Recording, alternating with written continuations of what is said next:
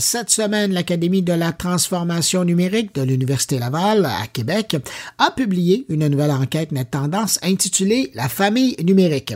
Cette enquête dans laquelle on apprend plein de choses sur les jeunes et leurs parents, mais notamment que les jeunes québécois passent autant de temps sur Internet qu'au plus fort de la pandémie. Pour revenir sur cette enquête et la survoler, on rejoint à l'instant la directrice intelligence d'affaires et recherche marketing de l'ATN. Bonjour Claire Bourget. Bonjour Bruno. Claire, ce mois-ci, notre tendance, vous avez frappé un coup de circuit, mais avec plein d'informations là-dedans. Mais là, je suis content parce qu'on va prendre un peu de temps pour passer à travers donc l'enquête Notre tendance qui est intitulée La famille numérique. Je le dis toujours, mais je le rappelle même au début, vous pouvez retrouver cette enquête-là, le, fascicule, sur le site de l'Académie de transformation numérique. Vous cherchez sur Google, vous allez tomber dessus. Ah, donc, Claire, c'est ce que je disais, on découvre, ou en tout cas, on observe que les jeunes Québécois passent autant de temps sur Internet maintenant, aujourd'hui, qu'au plus fort de la pandémie. J'ai le goût de vous poser la question. Est-ce que ça vous surprend? Est-ce que ça me surprend? Mais quand même un peu, je dirais, parce que on pourrait penser, OK, pendant le temps de la, pandémie, ils étaient à la maison, moins de possibilités euh, de, de contact extérieur, tout ça. Mais non, là, ils ont euh, connecté, probablement qu'ils ont été en contact avec leurs amis. Euh, bien sûr, beaucoup de plateformes numériques euh, utilisées, TikTok et autres. Bon, On va revenir là-dessus. Il y avait un petit peu d'école dans tout ça aussi. Oui, ça se passait aussi là-dessus. Ça se passait aussi là-dessus. Fait qu'on se disait, à cause de ça, ben, peut-être que ça va diminuer avec le temps. Mais non, on voit que non seulement le temps, mais aussi euh, le nombre d'équipements utilisés, moi, moi ça, ça m'étonne parce que là, c'est rendu euh, la grande majorité, 90% c'est plus d'un. Puis les trois quarts, c'est trois appareils et plus. Ça veut dire un téléphone intelligent, une tablette. Euh, Ou ordinateur. Euh, ordinateur. Puis on le voit aussi, le jeu est important. Alors, est-ce que c'est sur une tablette? Est-ce que c'est sur euh, l'écran de la télévision branché à une console? Mais quand on, regarde ça, j'ai ma petite théorie, mais je veux vous, vous entendre là-dessus. Avez-vous l'impression que pendant la pandémie, on va dire, cette génération-là, ces jeunes-là, ont développé des habitudes, des comportements, puis dans le fond, ils, prennent ça dans leur petite valise, puis c'est ça qu'ils ont appris. Et là, maintenant, euh, on, les garde euh, maintenant que la, vie a changé. Oui, tout à fait. Puis ça reste dans leur euh, mœurs, là, si on veut.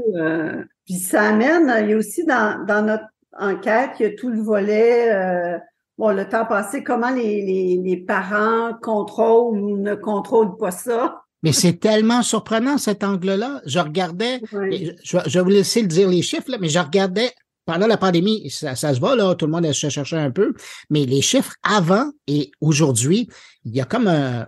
Euh, je ne parlerai pas de lâcher prise, là, parce que c'est quand même important, mais euh, c'est beaucoup moins de parents aujourd'hui qui font attention à, l'encadrement. Là. C'est ça, parce que si on regarde en termes de, d'outils, des logiciels de contrôle, puis tout ça, Bon, on, on, a quand même, euh, tu sais, depuis 2019, parce que c'est ça qu'on qu'on regardait, c'est passé d'à peu près 40% à 54% la moitié. Donc, petite croissance sur le mm-hmm. pourcentage de parents qui vont utiliser des logiciels de contrôle parental, euh, tout ça. Mais euh, le plus le plus simple, je pense, comme parent, c'est de s'entendre avec l'enfant, dire OK, bon ben euh, tu sais, t'as, as tant d'heures, euh, tu sais, je sais pas, t'as une heure de, une heure par jour euh, pour t'amuser avec des équipements numériques. Puis sinon, ben, tu vas faire autre chose, tu vas aller jouer dehors, tu vas prendre l'air, tu vas faire du sport, euh, tout ça. Fait que ce qu'on voit, il y a une petite diminution mm-hmm. du pourcentage de parents, même si c'est encore une majorité. Là. Oui, oui, oui. Là, on parle, on parle de 88 pour 2019 à aujourd'hui ouais, 82. Ça, puis à 81. Là. Fait, tu sais, ça baisse, euh, ça baisse. Mais comment vous l'expliquez, vous, ça? Avez-vous une théorie? Ce chiffre-là, euh, j'ai quand même un petit peu de difficulté. Je me dis, coudon, euh, puis je pense pas que c'est compensé. Je pense pas que les outils, euh, les outils de contrôle, euh, ça soit magique non plus. Oh, oui, tout à fait. je pense que c'est important que les parents aient une communication avec leurs jeunes pour bon établir aussi pour leur faire prendre conscience d'une saine, de, de, saines habitudes de vie. Ce qu'on appelle l'hygiène numérique. Là. Ben, l'hygiène numérique, exactement, exactement. Claire, je vais vous entendre sur autre chose. Dans euh, l'enquête, on voit que, c'est drôle parce qu'on en a beaucoup parlé de TikTok cette semaine, là, mais on voit que YouTube et TikTok, c'est vraiment populaire auprès des jeunes pour regarder de la vidéo.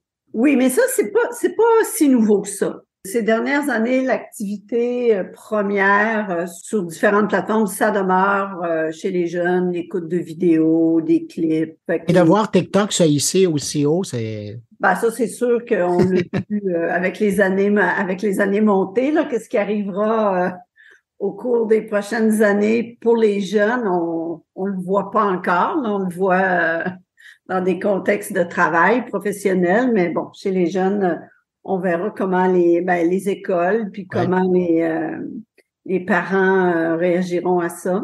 Dans l'édition, vous parlez aussi des risques d'intimidation euh, qui sont élevés, mais j'ai été surpris de lire que c'était quand on demande aux parents s'ils sont préoccupés par la chose ou s'ils sont conscients de la chose, la cyberintimidation là, pour les jeunes, il semble que les garçons vont chercher plus, pas de crainte, mais en tout cas de doute du côté de leurs parents par rapport aux filles. C'est quoi? Ils ont l'impression que leur, leur, euh, jeune garçon aurait plus de chances d'être une victime euh, d'intimidation?